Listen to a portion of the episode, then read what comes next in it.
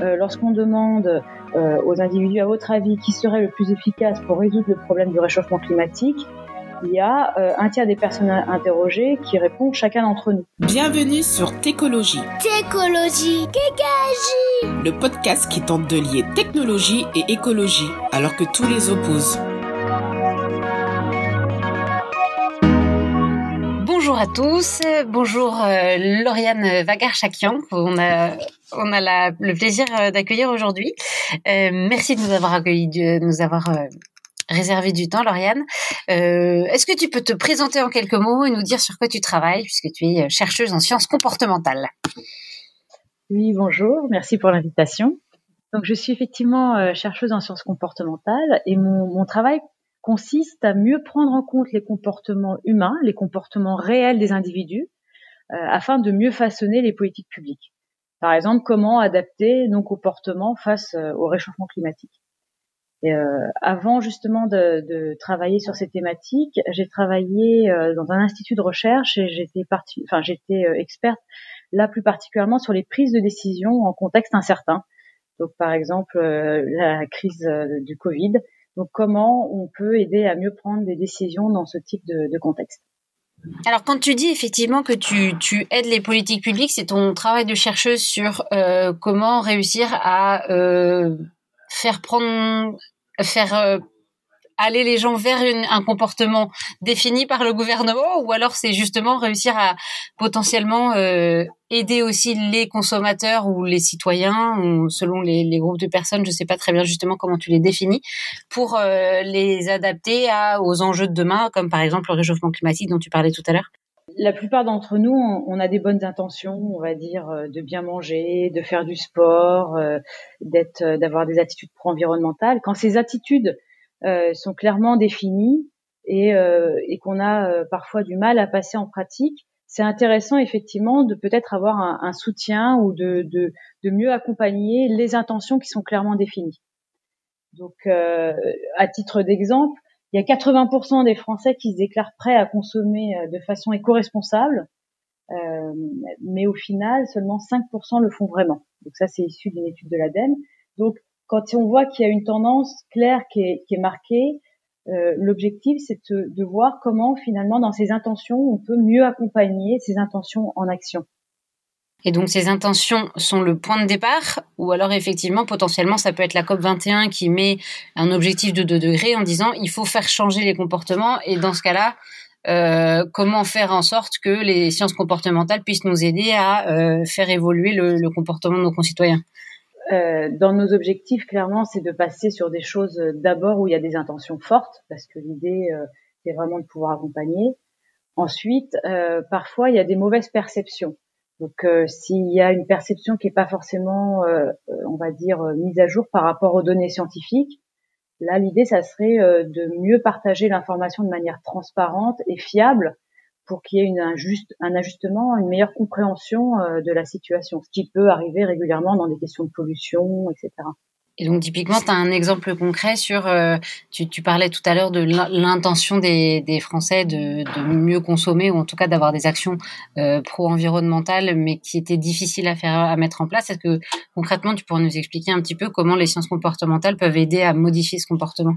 Bah, il y a des exemples effectivement euh, qu'on peut donner euh, par rapport euh, aux sciences comportementales. Donc déjà, il y a effectivement cette envie des individus de le faire, et ça, c'est assez marqué de plus en plus. C'est-à-dire que, encore une étude de l'ADEME, lorsqu'on demande aux individus, à votre avis, qui serait le plus efficace pour résoudre le problème du réchauffement climatique, il y a un tiers des personnes interrogées qui répondent chacun d'entre nous. Donc on voit qu'il y a vraiment une volonté bah, d'acteurs euh, de se mettre en action.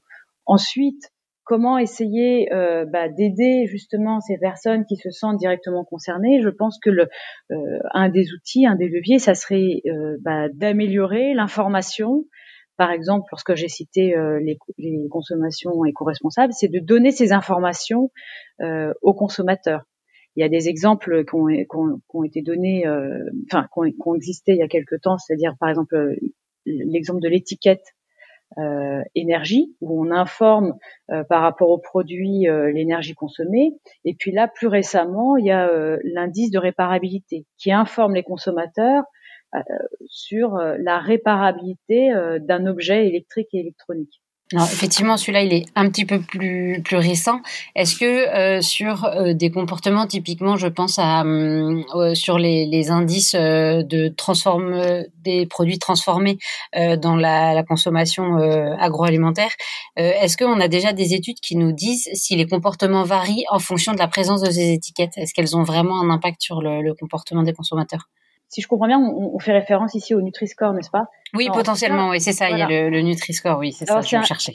ouais, c'est intéressant euh, cet exemple parce qu'on voit vraiment qu'il y a eu au final des changements en mettant euh, ce label, qui était au début facultatif, mais que de plus en plus euh, bah, d'industriels adoptent et, euh, et, du coup affichent. Donc on voit vraiment cette démarche qu'il y a c'est-à-dire que euh, c'est facultatif, mais de plus en plus d'industries euh, l'adoptent et de plus en plus de consommateurs le regardent, alors même que c'est facultatif.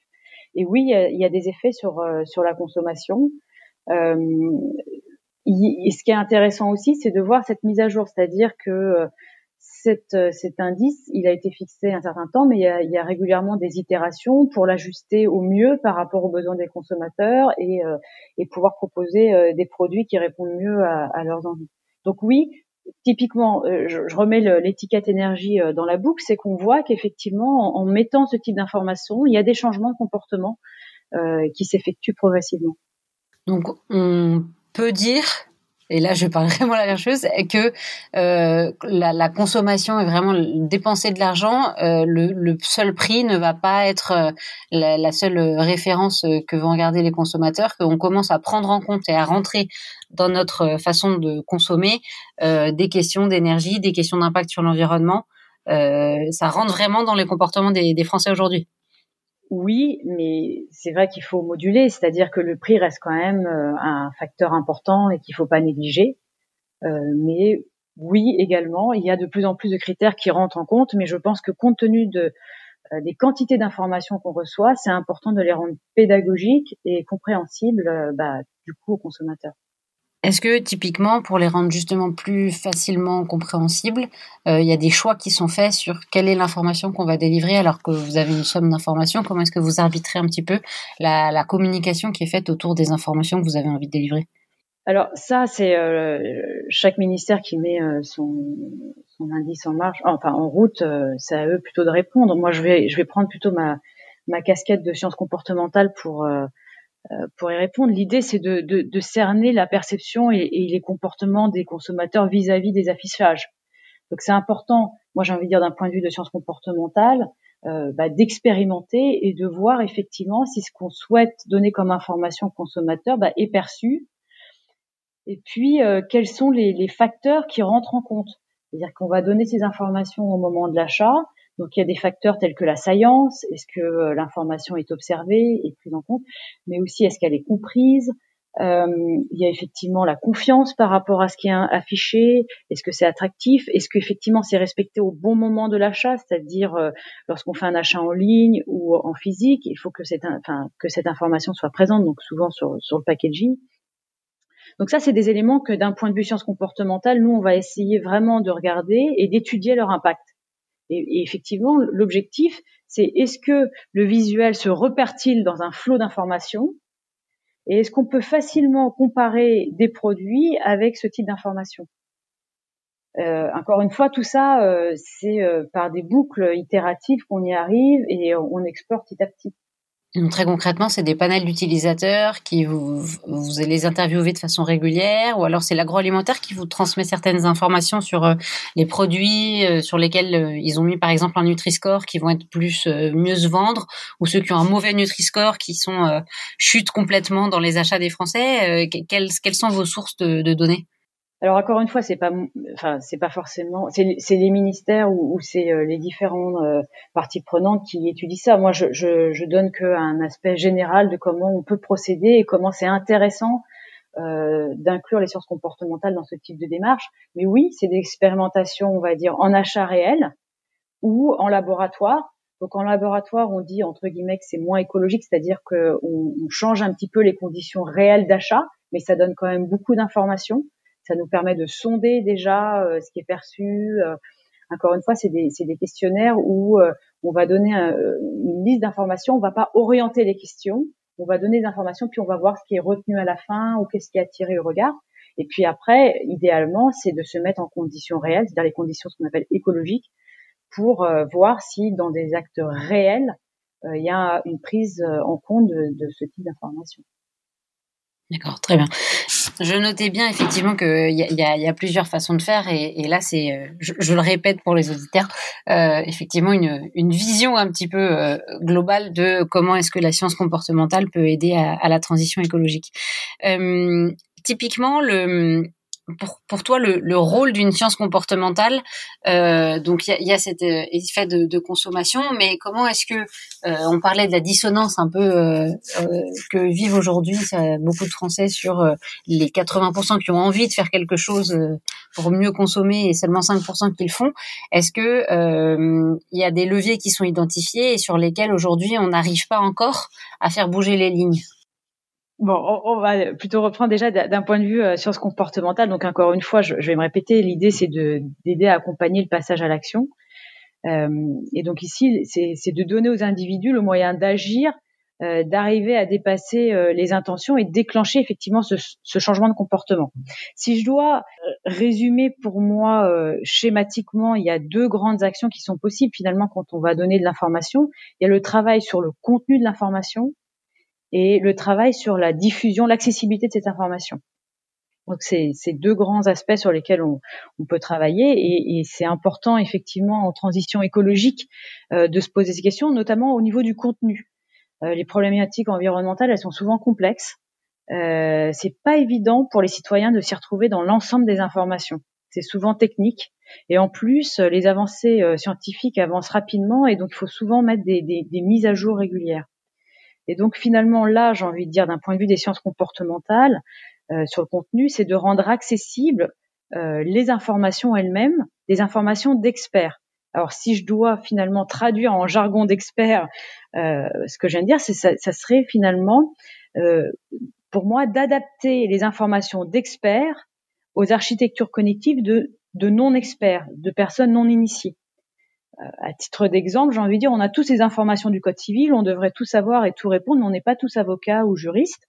Donc finalement, il y a un endroit où il y a tout, euh, mais c'est pas forcément euh, facile pour nous de pouvoir euh, l'utiliser. Donc j'ai envie de dire, les sciences comportementales, ça serait finalement de pouvoir aider chaque individu à pouvoir se servir du code civil sans expertise, grosso modo, pour faire. D'accord. okay. Mais ça, c'est sur la partie des contenus. Et puis, euh, puis il y a le fait de le rendre euh, bah, accessible. Euh, là, là, là, les questions, par exemple, c'est de donner l'information au bon moment. Donc, effectivement, on a parlé des affichages tout à l'heure, mais aussi d'utiliser euh, différents canaux de communication, euh, les emails, les SMS, les apps, les supports physiques, enfin, tout ça pour capter, capturer la, la diversité des parcours euh, bah, des consommateurs ou des individus, et puis euh, aussi s'appuyer euh, finalement sur des, des, personnes qui permettent d'accompagner et d'encourager les individus. Alors ça peut être des, ambassadeurs entre guillemets de la cause ou des messagers ou des relais. Donc voilà, j'ai envie de dire il y a, il y a deux aspects d'un point de vue science comportementale pour aider euh, au passage à l'action. C'est à la fois dans le contenu, le rendre accessible, et aussi dans la diffusion à l'heure euh, du fact-checking et des, fake news, j'ai un peu de, euh, difficulté à me rendre compte euh, à quel point la vulgarisation des contenus, donc effectivement les, avis d'experts qui doivent être vulgarisés pour pour que effectivement le plus possible de personnes puissent en prendre conscience, à quel point ils sont critiqués ou en tout cas euh, pris avec des pincettes par des consommateurs qui se disent oui mais euh, réchauffement climatique bon euh, il a fait très froid il y a dix jours. Est-ce que c'est vraiment est-ce que c'est vraiment sérieux cette histoire? Comment est-ce que vous gérez ça justement sur le côté crédibilité du contenu? Parce qu'on l'a vu notamment beaucoup en cette période pandémique. D'avoir effectivement une des revers qui sont difficilement difficilement contrable en fait, mais sur effectivement comment est-ce qu'on réussit à avoir un contenu qui est crédible tout en, les, en étant vulgarisé et euh, qui soit euh, admis par le plus grand nombre? Alors c'est un, un, vrai challenge, mais je pense que c'est un, un, challenge important effectivement à relever. Je pense que un des aspects c'est euh, de s'appuyer sur la science, c'est-à-dire euh, ce qu'on appelle euh, plus globalement evidence-based, C'est-à-dire, en gros, c'est d'apporter des éléments sérieux qui montrent de manière scientifique les informations qu'on délivre. Donc ça, je pense que c'est un point euh, important pour euh, bah, pour donner confiance et puis euh, aussi une transparence. Lorsqu'on va bâtir un indice ou une information, on donne de manière transparente la manière dont il a été construit, comment il est construit, comment il est calculé, et ce qui permet d'une certaine manière de le rendre bah, par son accessibilité, enfin plus admise par par les uns et les autres. Et puis il y a, toujours des histoires d'itération, de remise à niveau. Euh, en fait, parce que je pense que c'est vraiment un, point central sur euh, le, la, mise en la mise en branle effectivement du changement des comportements. C'est-à-dire que on a tous une envie, effectivement, 80% des Français et bon, les animateurs de technologie font clairement partie de ces, ces, ces pourcentages-là, euh, d'avoir envie de, de, changer, mais euh, les chiffres évoluent, euh, les prises de parole sur le réchauffement climatique, sur euh, est-ce qu'il faut arrêter de prendre l'avion, arrêter de manger de la viande, arrêter d'acheter des habits, et en même temps se tourner vers euh, le local. Enfin, il y a plein d'initiatives différentes. C'est parfois un petit peu difficile euh, de s'y retrouver et surtout de d'adapter son mode de vie qui est celle qui est celui de la, quand même la consommation euh, rapide qui est dans nos, calendriers en tout cas et nos agendas et nos journées chargées. Donc c'est vrai que la diffusion de contenu est importante, notamment sur les, chiffres, ou en tout cas les, les priorités à mettre en branle. Et c'est vrai que euh, typiquement sur euh, le côté euh, l'avion, je pense que là là-dessus il y a eu un espèce de consensus sur il faut arrêter de prendre l'avion ou voilà ou dans le numérique on l'a vu beaucoup aussi sur les questions des mails et c'était pas forcément effectivement les endroits sur lesquels on pouvait avoir le plus d'impact d'un point de vue écologique ou en tout cas pour pour minimiser notre empreinte. Donc cette cette question de choix de la vulgarisation et choix du contenu, et notamment peut-être potentiellement, tu parlais tout à l'heure du choix des ambassadeurs aussi. Euh, sur, je pense que ça participe beaucoup à la diffusion, ou en tout cas la façon de passer le message. Il y a peut-être des ambassadeurs qui sont unanimement euh, reconnus et appréciés, et d'autres qui, cristallisent potentiellement aussi des, conflits ou, ou, des, ou des craintes. Euh, Là-dessus, comment est-ce que effectivement on peut euh, adapter le, message en fonction de, la, volonté de mouvement qu'on a envie d'avoir derrière. Ouais, alors pour s'assurer effectivement du message, déjà il faut essayer de, s'appuyer le plus possible sur tout ce qui est euh, des évidences scientifiques, parce que bah, la science avance, donc après on peut remettre à jour, mais si on n'appuie pas sur quelque chose de, de, scientifique, ça va être difficile, ça va être comme une boîte noire et on se demande sur euh, quels critères on va recommander ceci ou cela. Donc j'ai envie de dire de, de prôner d'abord une démarche scientifique, et puis euh, sur les contenus, une fois qu'on s'appuie sur les euh, sur des bases scientifiques solides, ça serait euh, bah, toute une série de réflexes à avoir, c'est-à-dire rendre l'information claire, non ambiguë, de la rendre pédagogique, d'une part, et puis bah, s'appuyer clairement sur des, des, références scientifiques, mais aussi les référencer, les mettre à jour et les pointer, l'ouvrir à des débats s'il y a effectivement des, euh, des choses à, à débattre puisqu'il y a des controverses, mais en tout cas euh, ne pas fermer le dialogue. On parlait euh, de il y a deux secondes de l'avion ou pas l'avion, mais effectivement, je pense que c'est important de prioriser les actions à faire, de les hiérarchiser, d'aider les individus, les consommateurs à, à y voir clair dans, dans, dans, tout ce qui est recommandé. Et je pense que ça, c'est de la personnalisation au niveau des priorisations qu'il faut faire. Et puis, pour pas décourager, ça serait de, de décomposer en, en étapes euh, atteignables, en objectifs atteignables pour chacun, des, des objectifs plus globaux. Parce que euh, à la fin, c'est des gros changements qui sont à faire euh, pour éviter bah, le réchauffement climatique. Donc pour y arriver, parfois certains baissent les bras avant même d'avoir essayé. Et donc psychologiquement, je pense qu'effectivement d'y aller progressivement en faisant des étapes qui soient accessibles, c'est aussi important.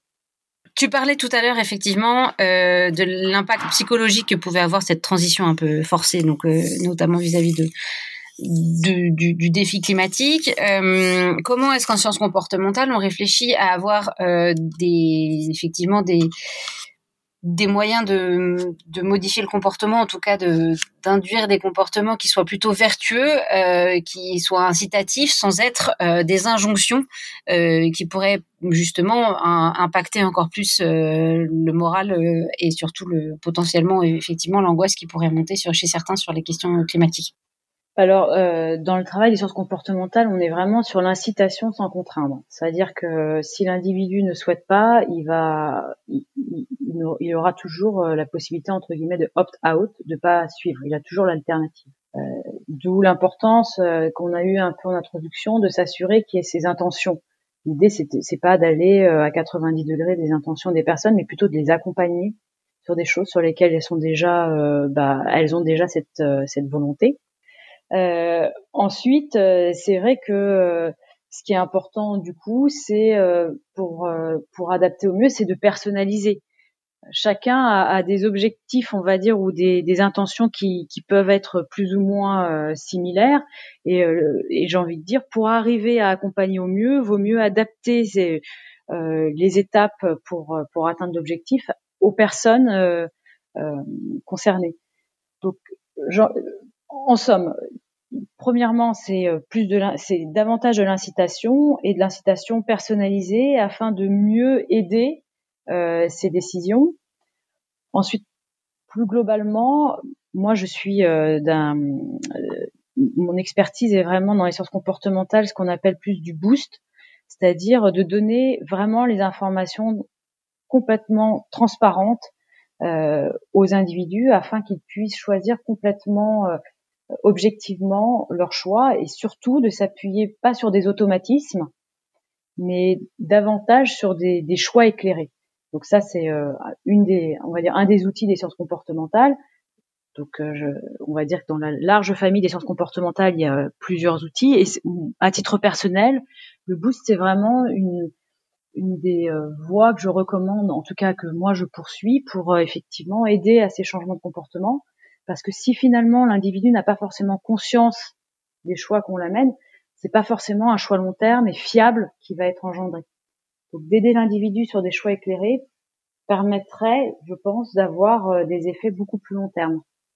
Tu disais du coup tout à l'heure effectivement que euh, y avait des le, les sciences comportementales pouvaient être utilisées aussi euh, par les industriels pour savoir un petit peu quels étaient potentiellement euh, leurs clients, les profils de leurs clients, les envies de leurs clients, les besoins, mais aussi les envies et en tout cas les envies de transition euh, aujourd'hui qu'on observe régulièrement.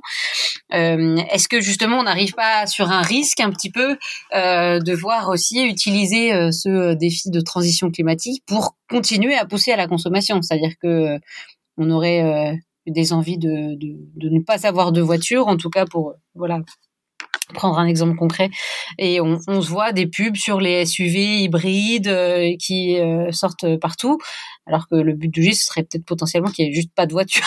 En tout cas moins si on n'en a pas vraiment besoin. Donc il y a aussi est-ce qu'on n'arrive pas à une limite en tout cas d'un point de vue éthique aussi de, de, de, cette ça, ça, pousse quand même à la consommation même si euh, effectivement on s'appuie sur des envies et des réelles volontés de, de changement de comprendre les individus et leurs choix dans leur consommation, je pense qu'effectivement, c'est des approches comportementales qui existent depuis euh, toujours. Euh, donc, on s'intéresse effectivement à euh, les mobilités, les, les manières d'acheter des produits, etc. Donc ça, ça fait partie vraiment de, de, la partie marketing. Ensuite, j'ai envie de dire, pour le coup, normalement, il y a, c'est, c'est de plus en plus traqué, de plus en plus suivi. Tout ce qui est greenwashing, il y a eu même récemment euh, euh, toute une réglementation par rapport euh, aux publicités, par, rapport à ces questions. Donc oui, il y a des limites éthiques. Ensuite, ça fait pas forcément ces manipulations font pas forcément partie de ce qu'on appelle les sciences comportementales, qui sont pour, plus pour un bien commun que pour un produit. Euh, normalement, lorsqu'on veut utiliser vraiment des sciences comportementales pour un bien commun, on doit passer de, on doit répondre à certaines questions d'éthique. Euh, ensuite, ce qui est sûr, c'est que la science avance et qu'il n'y a pas toujours euh, à l'instant T les informations globales sur une problématique. Par exemple, les questions de diesel étaient recommandées à un moment et puis des, informations, des, données scientifiques montrent que c'est pas forcément une, bonne direction. Donc il y a, y a, deux choses, j'ai envie de dire. Il y a effectivement pourquoi c'est appliqué. Et donc j'ai envie de dire si c'est plus pour un produit de, de, consommation à grande échelle, il faut être assez précautionneux sur ce qu'on revendique comme vert ou pas, et ça doit être contrôlé. Et puis ensuite, euh, l'état de la science, c'est-à-dire qu'il y a des choses qu'on peut à un instant T euh, ne pas forcément savoir, mais par contre, une fois qu'on le sait, euh, de mettre à jour et de partager plus grandement la mise à jour. On, on arrive donc à une science comportementale vraiment plus plus scientifique que marketing, donc des, chercheurs réellement auraient en tout cas la volonté de, de créer ce cercle vertueux, de se dire on s'appuie sur une volonté des gens de pouvoir changer, sauf que ces gens-là sont un petit peu en difficulté par rapport à toutes les sollicitations euh, commerciales qu'ils peuvent recevoir ou en tout cas euh, leurs sollicitations aussi dans leur mode de vie euh, qui sont pas forcément très vertueux d'un point de vue climatique. Et donc comment réussir à faire venir l'information jusqu'à ces personnes-là pour qu'on garde quand même, encore une fois, euh, et là c'est plutôt biwick sur euh, l'idée de garder un, standard ou en tout cas un mode de vie qui soit acceptable ou supportable tout en ayant une forme de congruence avec euh, les envies euh, fondamentales de d'aider à la transition climatique. L'enjeu aujourd'hui dans les sciences comportementales, notamment vis-à-vis du défi climatique, est-ce que là j'ai bien résumé ou est-ce que tu as une autre façon une autre vision des choses? Alors moi, je, je paraphraserais un petit peu différemment, c'est-à-dire que oui, il y a toujours des tensions et, et des points de vue différents sur euh, telle ou telle approche, mais ça fait un peu partie aussi du débat. À partir du moment où ça reste scientifique et qu'on essaye d'avoir une démarche ouverte, constructive, je pense qu'on va dans la bonne direction. Si ça devient une boîte noire, c'est beaucoup plus compliqué euh, de mettre des informations fiables et transparentes. Et puis pour aller euh, au-delà, je pense qu'effectivement tout doit aller euh, de plus en plus en open data, c'est-à-dire que ces informations doivent être connues, partagées, euh, et c'est ça qui entraîne euh, bah, des discussions et peut-être parfois des, des, réajustements. Donc oui, c'est pas forcément évident parce que il y a souvent beaucoup beaucoup d'informations et dans tous les sens, mais c'est qu'en la partageant et la construisant, en la construisant de manière scientifique, euh, avec encore une fois de l'open data, qu'on peut aller dans la bonne direction pour savoir sur quoi se fier euh, concrètement dans cette, on va dire, dans ce flot d'informations. Est-ce que ça t'est déjà arrivé dans ta carrière d'avoir des problèmes pour diffuser justement certaines données? Des choses que vous avez pu voir euh, émerger dans vos recherches et qui ont dit oh non, c'est peut-être pas indispensable d'en parler tout de suite. Ou voilà des, des, des questions sur la diffusion et notamment du coup comment euh, comment les diffuser, quels sont les, les ambassadeurs. J'aimerais bien qu'on parle un peu des ambassadeurs après. Alors moi, à titre personnel, euh, j'ai pas eu ces difficultés. Enfin, en tant que chercheuse, on a des euh, des, des, revues dans lesquelles euh, normalement. Est-ce que c'est grand public ça, les revues Non, non, non. Bah, c'est pour ça. C'est moi dans la démarche euh, professionnelle que j'ai eue, effectivement, c'était des revues scientifiques et elles sont de plus en plus euh, ouvertes et accessibles à tout le monde, non payant. Donc euh, effectivement, je viens d'un milieu scientifique qui s'ouvre de plus en plus et qui permet la discussion. Mais c'est là où je pense que les sciences comportementales, ou de manière générale, ou on va dire de manière plus globale, ces expertises qui font le lien entre des experts et des non-initiés. Cette vulgarisation euh, qui permet de donner, euh, on va dire, euh, aux individus des informations d'experts, mais de les partager de manière constructive. La problématique de, de, trop simplifier parfois est compliquée, c'est-à-dire il faut garder la complexité de, du sujet, mais de la rendre vraiment vraiment accessible. Quand je dis vraiment vraiment, c'est que c'est un travail assez fou, mais je pense que c'est qu'en partageant la complexité des, des problématiques qu'on peut avancer tous ensemble. Lorsqu'on la simplifie trop, on a parfois des effets rebonds en fait. Les personnes se disent mais c'est on, nous demande d'aller dans cette direction puis après dans l'autre, je comprends pas. C'est souvent parce qu'on a trop simplifié une problématique. Et est-ce que réussir à toucher du coup le public en vulgarisant sans forcément non plus trop simplifier les informations, on restreint pas aussi euh, parce que enfin j'ai vraiment l'impression que c'est aujourd'hui un luxe encore malheureusement euh, de d'avoir le temps, de prendre le temps, le recul nécessaire pour recouper, pour avoir les informations, pour être au courant de l'ampleur euh, globale et systémique en fait du défi climatique et vraiment écologique, puisque la transition n'est pas que sur les questions de climat.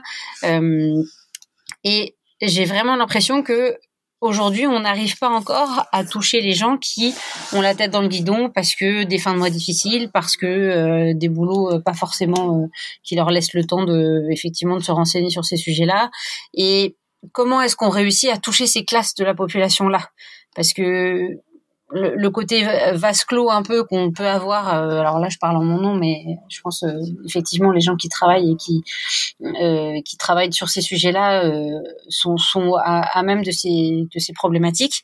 Mais comment est-ce que justement la science peut aider à, à toucher le plus grand nombre euh, via des ambassadeurs par, par, exemple ou est-ce qu'il y a, y a des, des, voix qui sont mieux portées quand c'est des personnages euh, qui sont plus écoutés? On a vu des acteurs s'engager sur les questions climatiques, des choses comme ça je pense que c'est c'est effectivement important euh, la manière dont on va diffuser cette information. Il faut encore une fois, j'ai envie de dire, passer euh, de, la, de la base avec euh, la science pure et dure et des instituts de recherche. Ensuite, trouver un moyen de les vulgariser de manière accessible. Puis après, bah, les diffuser avec des personnes bah, qui ont ces ce don ou ces compétences pour pouvoir atteindre le plus grand nombre. c'est vrai, par exemple, en France, il me semblait qu'il y a quelques années Nicolas Hulot avait euh, une grande était largement apprécié, on va dire, euh, de, de beaucoup de Français. Et je pense qu'il a fait passer pas mal de sujets écologiques. Il n'y a, pas que lui. Atteindre, on va dire plus largement, effectivement, c'est important de passer par des, des personnes qui s'y connaissent et qui ont euh, bah, l'écoute du plus grand nombre mais c'est pas évident de trouver ces personnes, mais, mais ça fait partie, à mon avis, des choses qu'il faut mettre en place pour sensibiliser au plus large. Est-ce que c'est des personnes qui s'y connaissent? Est-ce que c'est des personnes qui sont touchées par la question? Est-ce que j'ai vraiment l'impression qu'il y a un, moteur euh, plus puissant encore que euh, j'écoute la science et je comprends ce qu'on me dit, qui est vraiment de l'ordre de l'émotion en fait? Et que les mouvements euh, qui sont suivis le sont par des gens qui sont touchés par des histoires qu'on raconte. Et là-dessus, justement, on, dérive un peu sur on part d'un article dans Science qui est scientifiquement prouvé avec des études comportementales euh, larges pour aller vers euh, une histoire, un imaginaire, une émotion à transmettre au public. Et comment se fait cette transition-là? Ce qui est sûr, c'est que euh, à titre individuel, notre cerveau évalue mieux les risques à partir d'expériences. C'est-à-dire que si nous, à titre individuel, on a vécu des effets du réchauffement climatique, déjà à titre individuel, euh, ça aura beaucoup plus d'impact et ça pourra déclencher plus facilement des changements de comportement. Donc s'appuyer sur notre vécu. Après, le vécu des autres, c'est je pense que c'est aussi important, mais faut pas, euh, faut faire attention de pas tomber dans l'anecdote et du coup, ça peut, si je vais à l'extrême, aller dans des choses de, fake news ou euh, certains euh, pointent du doigt quelque chose un peu trop euh, peut-être un peu euh, spécifique et personnel. Donc, ce qui est sûr, c'est que les émotions jouent et encore plus quand c'est nous qui avons vécu des choses, euh, je sais pas, une inondation forte, euh, une canicule impressionnante. Enfin, là, on intègre beaucoup plus. Il y a, y a voilà, il y a, y a les données scientifiques qui nous permettent de prendre conscience et puis ce qu'on vit qui nous permet d'ajuster entre ces données et notre vécu. Le vécu des autres, je pense que c'est important de le partager euh, mais il faut que ça soit quand même dans un cadre où effectivement c'est représentatif euh, d'une d'une euh, d'une situation vécue d'un grand nombre et pas juste un cas particulier. Voilà, ce serait juste la nuance que je ferais. Justement, est-ce qu'on touche pas là la difficulté de la, la, mise en branle effectivement de la modification du système vis-à-vis de l'enjeu climatique, qui est que aujourd'hui c'est pas perceptible en fait. Dire qu'on a des données scientifiques qui sont un peu abstraites, on, nous dit effectivement là les 2 degrés c'est mort on est sur une trajectoire à 5 7 degrés et tout ça mais on continue à avoir des comportements qui vont très objectivement à l'encontre de ces données dont on a conscience et qu'on connaît aujourd'hui euh, est-ce que justement c'est on est trop loin? Bah, je ne sais pas si on est trop loin. En tout cas, il y a pas mal d'éléments qui nous montrent qu'il y a déjà beaucoup de changements. Et c'est ces changements-là qu'il faudrait, entre guillemets, euh, euh, prendre le temps d'observer. Euh, j'ai eu un, j'avais eu un, euh, des questions sur des, enfin, des, un projet sur des questions de pollution. Et ce qui est par exemple intéressant, c'est de donner aux citoyens la possibilité d'avoir des détecteurs et qui se rendent compte eux-mêmes de leur pollution intérieure ou la pollution lorsqu'ils vont sur le trajet, j'ai envie de dire pour accompagner les enfants à l'école, etc. Donc on se rend compte par des simples mesures de ce qui nous entoure déjà. Euh, la biodiversité, euh, il y a pas mal d'éléments qui nous montrent déjà que c'est assez réduit dans certains coins et qu'il n'y a pas forcément besoin d'attendre beaucoup plus pour s'en rendre compte. Donc, je suis d'accord que par rapport à, des catastrophes qui sont annoncées, ces catastrophes-là, on les a pas encore sous notre nez, mais qu'on a un certain nombre d'éléments qui nous montrent quand même que ce réchauffement est déjà là. Et je pense que c'est effectivement de prendre conscience, d'expérimenter, de se rendre compte euh, de ces éléments-là qui aident au changement, je pense, de, de, chacun. Parce que euh, du coup, dans l'exemple que tu citais là sur le, la, la mesure de, de, la pollution, ça avait induit derrière des changements de, des comportements euh, rapidement sur les, les, le panel euh, qui avait fait les, mesures de pollution. Alors ça a été fait dans, dans plusieurs régions et dans plusieurs situations, euh, mais oui, les personnes qui, lorsqu'elles ont leurs données personnalisées euh, de chez elles ou euh, leur donner sur leur trajet, il y a une sorte de prise de conscience qui est beaucoup plus rapide que euh, lorsqu'on donne des informations globales sur la pollution du coin ou générale sur la région. De pouvoir personnaliser ces données permet aux individus clairement de se projeter et, du coup de s'interroger sur la pollution auquel elles sont directement confrontées, qu'elles ne s'en rendraient pas compte forcément sans détecteur.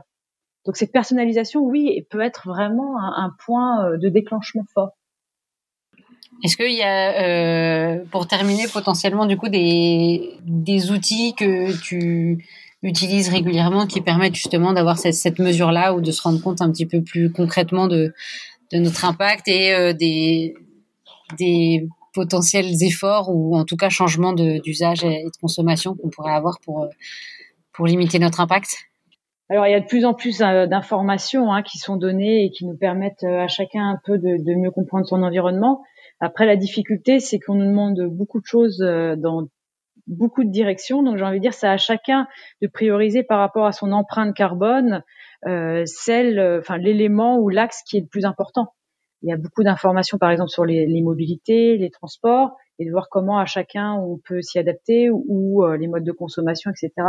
Il y a des outils qui sont euh, vraiment bien faits maintenant pour euh, individuellement voir là où on contribue le plus euh, sur, sur, sur la enfin, pour l'environnement. Et je trouve que c'est intéressant de, de individuellement de s'interroger sur quel axe on, on, est prêt à faire plus d'efforts ou, ou, celui où on aurait aussi plus de marge.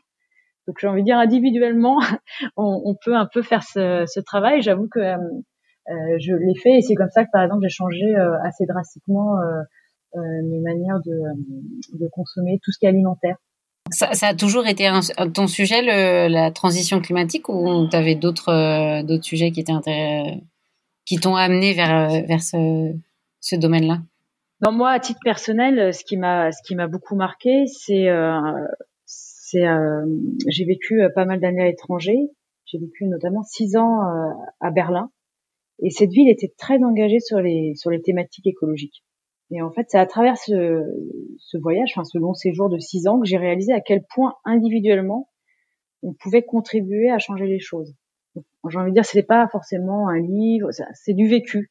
C'est-à-dire, j'ai vu au quotidien comment euh, finalement localement des personnes engagées euh, mettent en place euh, bah, euh, des approches, des outils, euh, une atmosphère qui, qui tous est tournée vers la transition écologique. J'avais typiquement euh, dans, dans l'appartement, dans, le, dans le coin où je vivais, qui était euh, ancien Berlin Est, euh, il y avait toujours des endroits où les gens laissaient leurs appareils dont ils ne voulaient plus. Et il y avait une sorte de troc global qui se faisait et il n'y avait pas ce, cette intention systématiquement de jeter, mais plus d'échange, de partage. Et ça, euh, l'avoir vécu au quotidien euh, pendant six ans euh, avec les euh, tout ce qui était cantine où ils avaient, il y a beaucoup de tri, beaucoup de d'organisation pour éviter le gaspillage, m'a vraiment influencé effectivement au moment où je suis revenue en France pour, pour poursuivre finalement ce, ce, mouvement, mais en France. Sur, sur les questions de besoin, en fait, plutôt d'économie du besoin, plutôt que de posséder plein de choses. En fait, si j'en ai besoin, je prends. Si j'en ai pas besoin, je, je partage quoi. Voilà, par exemple. Mais tout ce qui est aussi véhicule, il y a beaucoup, il y avait beaucoup plus de, système de car sharing. Il y avait, il y avait toute une, voilà, c'était toute une approche, toute une sensibilisation générale à, à toutes bah, les démarches de transition écologique. Merci beaucoup Lauriane euh, d'avoir partagé ces, ces, expériences avec nous et puis euh, j'espère à bientôt pour un nouvel échange euh, potentiellement dans cinq ans. On verra si les politiques ont changé, en tout cas les comportements ont changé. Merci beaucoup. Merci.